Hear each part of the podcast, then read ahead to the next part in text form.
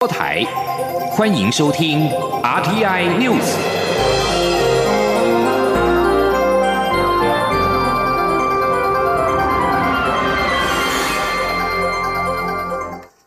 各位好，我是主播王玉伟，欢迎收听这节央广主播台提供给您的 RTI News。今天是二零一九年十月二号，新闻首先带您关注。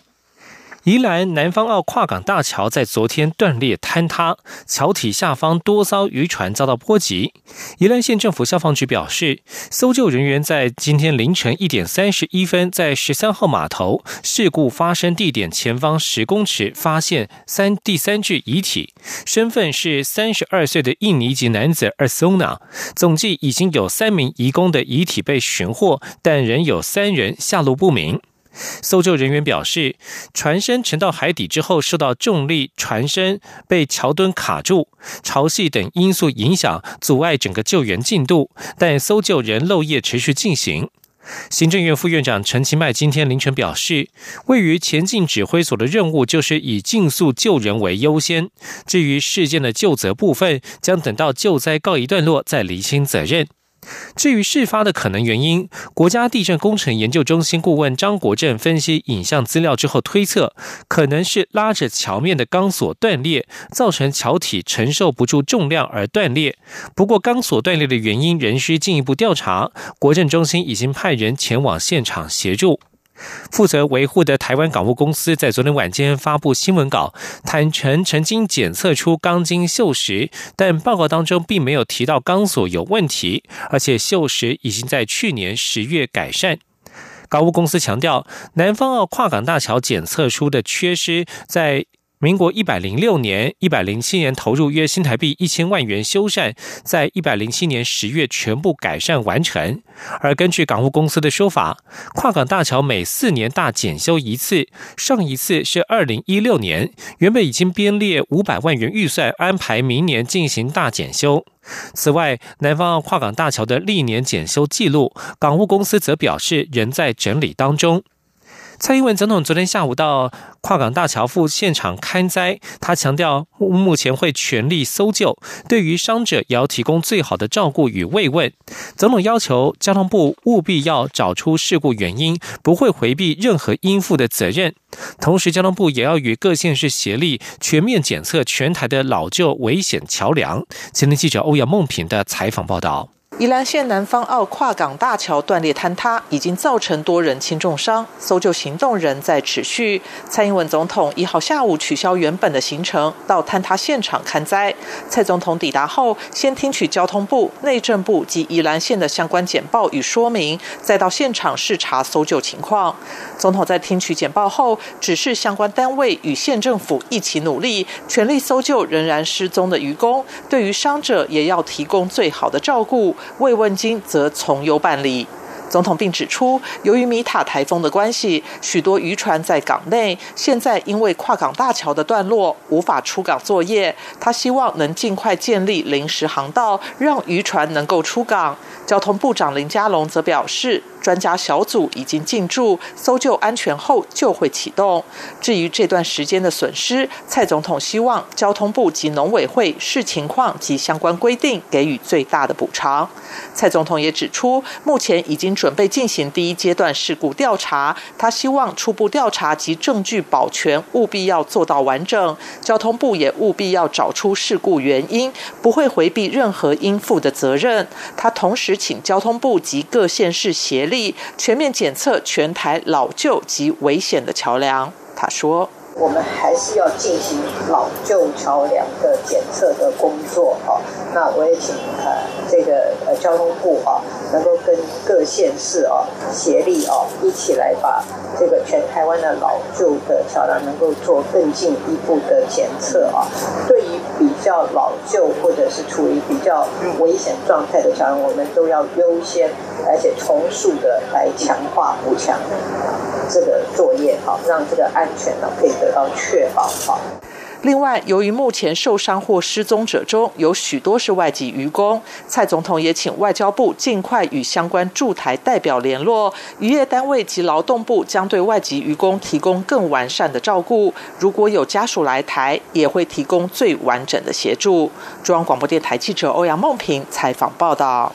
继续将焦点转到香港。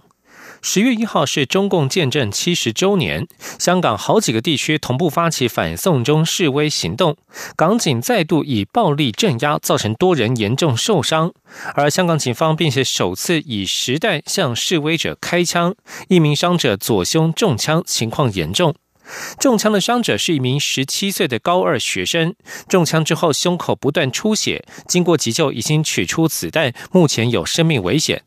港警高层表示，警方不愿看到有任何人受伤，警告示威者停止任何违法行为，警方仍会严正执法。十月一号，在香港各区都有反送中示威，并与警方爆发严重冲突。到目前为止，已经知道有三十一人送医，其中两人有生命危险，一人受了重伤。对于港警首度与实弹射伤示威者，香港众志秘书长黄之锋随后在脸书发文直指这是谋杀，呼吁全世界必须对此采取行动。香港民主派立法会议员发表联合声明，强烈谴责警方不必要将武力升级，攻击的成分多于自我防卫。香港警务处处长卢伟聪昨天晚间召开记者会，表示这起事件一切合理合法，是警方当下最好的判断。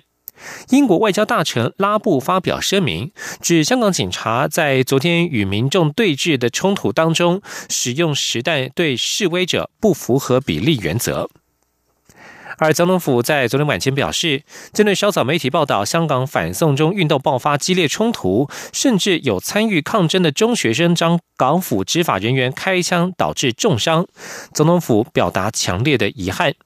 总统府表示，事实证明，对于渴望民主的人民动用国家暴力，只会让情势不断恶化，最终导致悲剧的发生。我方呼吁香港政府当局停止镇压手段，尽速并且诚意开启社会对话，落实对港人自由民主的严肃承诺，以化解不必要的冲突。我陆委会对此也是表达相当的遗憾，并且呼吁港府一再以失控的国家暴力打压民主自由，只会落入恶性的循环。而针对中共举办所谓建政七十周年大会活动以及发表的相关谈话，陆委会在一号回应表示，台湾从来不是其共和国成立以来的任何时刻的一部分，也绝对不会接受一国两制，并且要借此正告北京当局，我政府坚定捍卫中华民国主权与台湾民主的决心绝不动摇，奉劝对岸此时应反躬自省，及早推动民主改革，还政于民。前听记者肖兆平的采访报道。陆委会副主委邱垂正表示，台湾从来不是中共所谓建政以来的一部分，一国两制也不适用台湾，台湾绝不接受。他说：“中华民国作为主权国家，迄今已经一百零八年，并在台湾实践民主体制繁荣发展。中共当局必须认清国际现实，台湾从来不是其共和国成立以来任何时刻的一部分。”一国两制不是两岸关系的处理方案，更不适用台湾，台湾绝不会接受。邱垂正正告北京当局，我政府坚定捍卫中华民国主权与台湾民主的决心绝不动摇，欺凌威逼台湾接受其主张将永不可能实现。他说，台湾民主化已经超过三十多年，奉劝对岸在此时此刻应该反躬自省，及早推动民主改革。还政于民。中国大陆的生存发展命脉绝非系于一人一党，切勿再走回当年错错误决策的历史悲剧，才能真正为人民谋幸福。邱垂正重申，中国共产党坚持一党专政七十年，治理理念违反民主、自由与人权价值，造成中国大陆发展风险与挑战。其高呼团结斗争、伟大复兴与统一。只是军事扩张的借口，严重威胁区域和平及世界民主文明。另一方面，有鉴于香港反送中示威抗争尚未平息，陆委会在官网开设了国人赴港澳动态登录网页，呼吁前往香港的国人应善用登录网页，一旦在香港发生紧急状况等协寻请求时，政府就可透过民众登录的手机或电子邮件主动进行通知，并紧速联系在台家属，及时提供协助，维护国人人身安全。中央广播电台记者王兆坤台北采访报道。而除了中国大陆对台湾口号性的政治宣示之外，最重要关切的仍然是实质的干预手段。国安会示警中国无所不用其极，可能介入台湾二零二零选举，升高对台湾的国际打压。年底前可能再断台湾一到两个邦交国。行政院长苏贞昌一号表示，政府尽一切努力，希望不会断交，但中国以其国力企图用外交封锁台湾，所以只能尽力让外交冲击。减到最少，尽力维持增加邦交国。前天记者郑林的采访报道。国安会上月二十三号召开应应两岸关系新情势专案小组，并提出中国升高对台威胁与借选之综合研析专案报告。报告指出，中国在年底前可能再断台湾一到两个邦交国，并强力反制美国、日本、欧盟等友好国家对台湾的各种形式声援，在国际民航组织等打压支持台湾的国际行动。国民党立委江启臣一号在立法院会总质询时提到，国安会指年底还会再断一。到到两个邦交国，除了谴责中国之外，台湾还可以做什么？行政院长苏贞昌答询表示，政府要尽一切努力，不要断交。我们非常不愿意看到断交，尽一切的努力，希望不会发生断交。但我们也知道。如此险峻的国际局势，中国以其国力，企图用外交封锁我们，所以在用这个手段。所以我们只能说，让外交对我们的冲击减到最少，让我们尽力来增加邦交国，我们尽力来维持邦交。有机会增加吗？所以我们都在努力。外交部长吴钊燮则说：“如果有其他国家希望跟台湾建立更好的外交关系，当然会乐观其成。所有外交层面上都会尽一切努力。”张启臣也问到：两年未召开的台美贸易暨投资架构协定会议，是否未来半年都没有机会召开？吴钊燮表示：“我们经常性跟美方提起这件事的重要性。关于 T 法其他层面，双方资深官员都在交换意见中。台美经贸不会因为 T 法没有举行。”受到影响。央广记者郑玲采访报道。焦点转到国际间，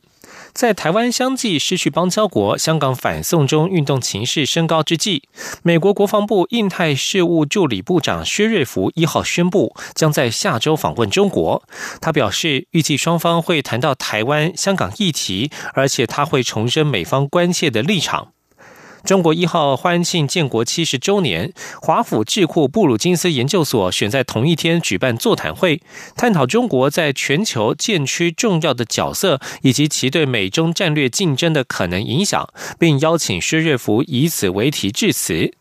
由于台湾邦交国所罗门群岛基里巴斯近期转向承认北京，引发美方高度关注。媒体关心薛瑞福会不会向中方谈到台湾问题。薛瑞福回应，他预期台湾议题会像以往一样被提及。台湾总统大选即将在明年一月举办。薛瑞福表示，中国自一九九六年以来尝试干预台湾的每一场选举，但这次选举，中国利用社群媒体和网络干预。技术变得较为纯熟。美国同样为民主政体，希望看到选举以自由、公正及不受威胁的方式举行。而香港警方以实弹射击反送中学生，薛瑞福表示，美方希望香港情况能够被解决，但解决方式必须维护香港人民的权利、自由及尊严。中国官方看起来越来越强硬的手段，令美方感到相当忧心。继续关注是国际财经消息。世界贸易组织在四月间预估，今年世界贸易成长率为百分之二点六，一号则是大幅下修至百分之一点二，并且将此归咎于贸易紧张情势持续升高。根据世贸组织资料，二零一八年全球贸易成长率达百分之三，明年的预估成长率则是由原先预测的百分之三下修至百分之二点七。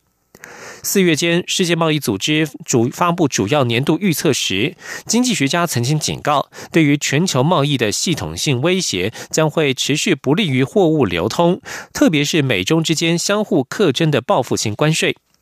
美中两国至今仍无法达成解除关税障碍的全面协议，而且根据报道，美国总统川普正考虑对在中国的投资实施更严格的限制。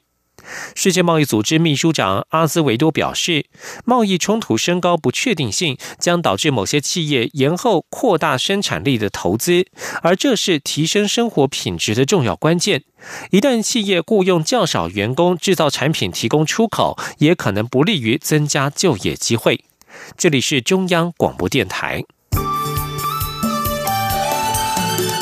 是阳光，像台湾之光穿透世界之窗；是阳光，像神鹰翅膀环绕地球飞翔。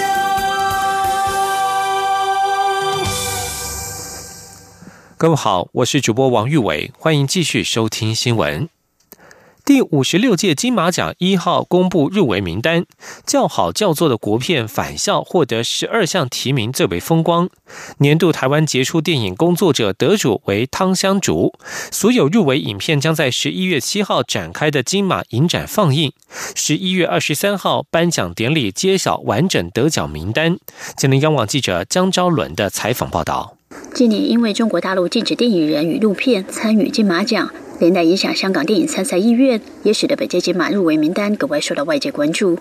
金马执委会一号正式揭晓入围名单，华迪国片《返校》获得最佳剧情长片、最佳新导演、最佳女主角、最佳新演员等共十项提名，最出风头。紧追在后的是钟孟宏执导的《阳光普照》，入围十一项。马来西亚国家电影局与 HBO 合制的电影《戏雾花园》获得九项提名。个别奖项部分，最佳男主角入围的有《阳光普照》的吴建和、陈以文，《叔叔》中的太保袁富华，以及《进度》中表现出色的周伯康。上一次金马奖同一部电影有两位男主角入围影帝的是十六年前的《无间道》，今年则同时有两部电影有两位男主角争夺影帝宝座。影后入围的有柯淑琴、李心洁、杨艳艳、吕雪凤、王静。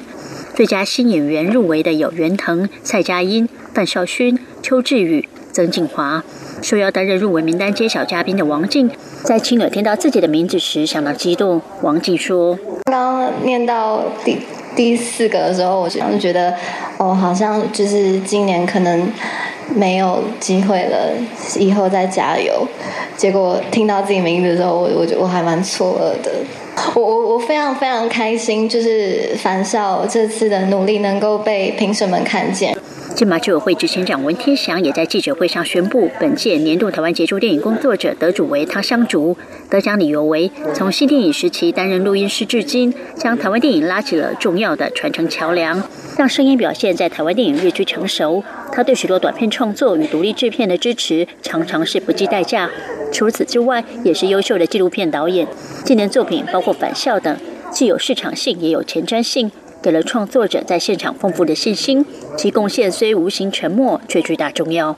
对于今年因为中国官方禁令影响陆港电影参赛，文天祥表示，今年还是有香港电影报名，主要以独立电影为主，大陆电影作品也有报名。他只能说，有些是报了名中途退赛，有些是报名了但最后没能入围，其他的不多做解释。对于所有电影人对外说法，他们都表示尊重。最重要是金马奖仍旧会秉持开放公平的态度对待所有作品。文天祥说：“他们怎么说啊，就怎么样的。嗯嗯，那我们当然还是就像李安导演提到，就是我们就要一直保持着一种开放的啊态度，然后让所有的作品在这里获得公平的对待，这就是我们要做的。无论它是做大或者是做小，这个才是最重要的一个呃内涵精神。”另外，金马执委会也宣布，今年金马颁奖典礼将不设主持人，重新调整节目流程，让典礼节奏更为紧凑，把时间与荣耀归于年度最重要的所有电影工作者。星光大道部分则由第十度主持的红毯女王杨千霈担任，搭档前年金马地奖大使刘冠廷，他也是今年金马男配角入围者，首次挑战星光主持任务。中国电台记者张超伦台北采访报道。财经消息。劳动部劳动基金运用局在一号公布最新的劳动基金收益。尽管八月份美中贸易战让股市大幅波动，但是截至八月底，收益数达到新台币三千三百二十二亿元，收益率百分之八点三八，创下历年同期新高。前年记者杨文军的采访报道。劳动部劳动基金运用局一号指出，截至八月底，整体劳动基金规模来到四兆两千四百零五亿元，收益数达三千三百二十二亿元，收益率百分之八点三八，创历年同期新高，较上月则微幅增长七十七点五亿元。劳金局副局长刘丽如分析，八月美国与中国大陆贸易谈判旗舰，再度牵动全球金融市场的敏感神经，全球主要股票市场呈现大幅波动走跌。所幸劳动基金已采取股票、债券及另类资产等多元分散资产配置策略，所以收益数还较上个月微幅成长。媒体也询问，由于去年十月股市大幅回档，让当时劳动基金获利回吐，今年是否也可能碰到？刘丽如指出，持续以来到第四季，目前经济要出现坠崖式的反应机会不大。他说会有波动，但是看起来那种所谓的坠崖式的反应啊，看起来的几率真的很不高了啊。那因为大家都已经预想到，为了避免发生啊这种坠坠崖式的状。状况，所以呢，在资金上、在财政上都有已经先行提出来一些预防性措施，所以看起来，我觉得今年这种像去年那种突发性的这种的的的状况呢的几率就不高。观察各基金收益情况，规模最大的新制劳工退休基金收益率有百分之八点二，旧制也有百分之九点三六，劳保基金百分之九点二八，在卫福部管理的国保基金收益率也有百分之八点零三，表现都很不错。中央广播电台记者杨文君台北采访报道。体育消息。众所瞩目的世界十二强棒球赛，中华代表队一号正式揭晓二十八人名单，囊括目前中职精英选手，并且征召胡志伟、王柏荣等七位旅美旅日好手助阵，希望能够在十一月登场的十二强赛事当中顺利夺下二零二零东京奥运入场门票。前林央广记者江昭伦的采访报道：中华队十一月起参加世界十二强棒球赛。这场赛事也是二零二零东京奥运资格赛。中华队总教练洪一中一号宣布正选二十八人名单，投手有十三人，陈宏文、李正昌都在名单内。内野手有陈俊秀、王胜伟等七人，外野手五人，老将林哲轩、胡金龙都将在披国家队战袍。捕手则有林红玉等三人，其中中职桃园队球员最多，有八人进入代表队。另外，业余投手吴生峰也获得青睐。至于旅外选手，则有七人，包括旅美选手胡志伟、江少庆、林凯威，以及旅日选手王柏荣、陈冠宇、宋家豪、张毅。总教练洪一中表示，遴选结果主要是考量选手近况以及情搜小组的建议，过程确实很艰难。洪一中说：“其实在这个过程当中，老实讲，呃，很煎熬了，因为事实上只能选出二十八个人名单嘛，那包括呃旅外的选手。”所以其中一定有一些好手没有办法入选，不过这个是没有办法的事情。但，我们最后这个这个定案，这个二十二十八的名单，也有一些是啊参考我们的勤收小组给我们的一些资讯啊，比如说南美洲的呃投手他们是什么类型的，然后我们再做什么类型的去呃分布在在每个每个位置上。洪一中透露，目前先发投手部分比较令人担心。尤其左投只有陈冠宇，有可能不足以应付，这些后续都还会再考量。至于旅日选手杨代刚为何没有入选，洪一中表示，杨代刚最近多半是以代打或是其他身份出赛，出赛机会不多，对他的状况没有很清楚。不过之后有机会，名单还会再微调。郑凯文则是因为自己评估今年一整年投球数过多，手背有可能负荷不了，因此也没有入选二十八人名单。十二强中华队二十八人名单出炉后。代表队预计十月八号陆续集合，以桃园球场为主场展开集训。中华职棒大联盟也将于今年职棒年度颁奖典礼上，同时办理中华队壮行仪式，邀请球迷参与，一起集气，将中华队送进二零二零东京奥运。中央广播电台记者张超伦台北次播报道。继续要关心的是民众的医疗权益。卫生福利部在一号表扬推动民众签署预立安宁缓和医疗暨卫生医疗抉择意愿助记健保卡成效绩优的医疗机构。与会的台湾安宁照顾协会理事理事长苏文浩表示，虽然社会渐渐理解安宁缓和的观念，但是最后往往还是有家属不愿意放手。未来有赖政府、医疗机构、民间团体持续分享理念。前年记者肖兆平的采访报道。为了表扬去年七月到今年六月推广民众签署预立安宁缓和医疗及维生医疗抉择意愿注记健保卡成效绩优的医疗机构，卫生福利部一号针对四十一家医疗机构举行表扬活动，肯定他们在第一线积极宣导。由卫福部与地方政府、医疗机构以及台湾安宁照顾协会合作宣导预立安宁缓和医疗及卫生医疗抉择。的意愿及助记健保 IC 卡的计划已经迈入第十三年，一路走来，共有六十四万八千两百四十五位民众签署并完成助记，相关成果已受到国际瞩目。卫福部次长薛瑞元就引用二零一五年英国经济学人每五年发表一次的全球临终死亡品质调查，指台湾成绩是亚洲第一，全球第六。他希望持续保持好成绩，让更多人一同支持安宁缓和的医疗观念。台湾安宁照顾协会理事长、马街纪念医院安宁中心主任苏文浩表示，安宁缓和观念有赖政府、法律以及民间团体共同努力。虽然民众逐渐了解善终的意义，但当下最难放手的还是家属，这部分需要不断宣导。他说：“大部分在末期的病人，大部分都可以接受。我碰到大概百分之九十以上，他都会接受。”比较问题比较多，可能是家属，哦，家属他没有办法，就刚刚讲的，他可能心理上没有办法过这这个关卡，就是我不做什么就让就这样，不是要说不做什么了，我不做一些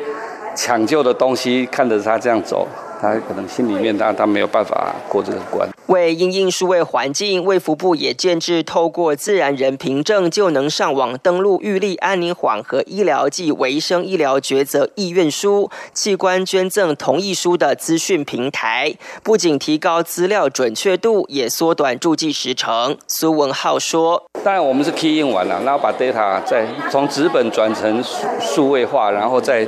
寄到卫福部，现在线上就直接，它既然已经都在线上，线上完，它直接就可以连接到健保卡的系统，驻记在健保卡上。由于每年十月的第二个星期六是世界安宁日，卫福部除推广安宁缓和医疗观念外，也呼吁民众签署预立医疗决定以及预立安宁缓和医疗及维生医疗抉择意愿书，以保障善终权利。中央广播电台记者肖兆平采访报道。而在迈入医疗阶段之前，啊，保持良好的生活习惯可能是更好的方法。世界卫生组织 WHO 一号指出，俄罗斯民众的饮酒量在两千零三年到二零一六年之间减少了百分之四十三，是促成国民预期寿命显著增长的一其中一个主要因素。根据世卫组织的报告，尽管俄罗斯民众每年平均的饮酒量相当于十一至十二公升的纯乙醇，在世界排名之前，两千零三年以来的饮酒量已经趋于下滑，有助于提升国民预期寿命。报告指出，目前俄罗斯男性的预期寿命接近六十八岁，女性则是七十八岁。此外，俄罗斯民众的饮酒量跟他们的预期寿命和死亡率有明显的关联。这份追踪三十年变化的趋势报告认为，俄罗斯民众饮酒量减少和预期寿命增加，似乎与俄罗斯总统普京自两千年以来推动的政策有关。报告指出，俄罗斯政府两千年以来推动的诸如打击走私和私酿酒、提高酒类商品货物税和最低售价，以及限制酒类商品销售时间等政策，都有助于减少民众的饮酒量。焦点转到欧洲，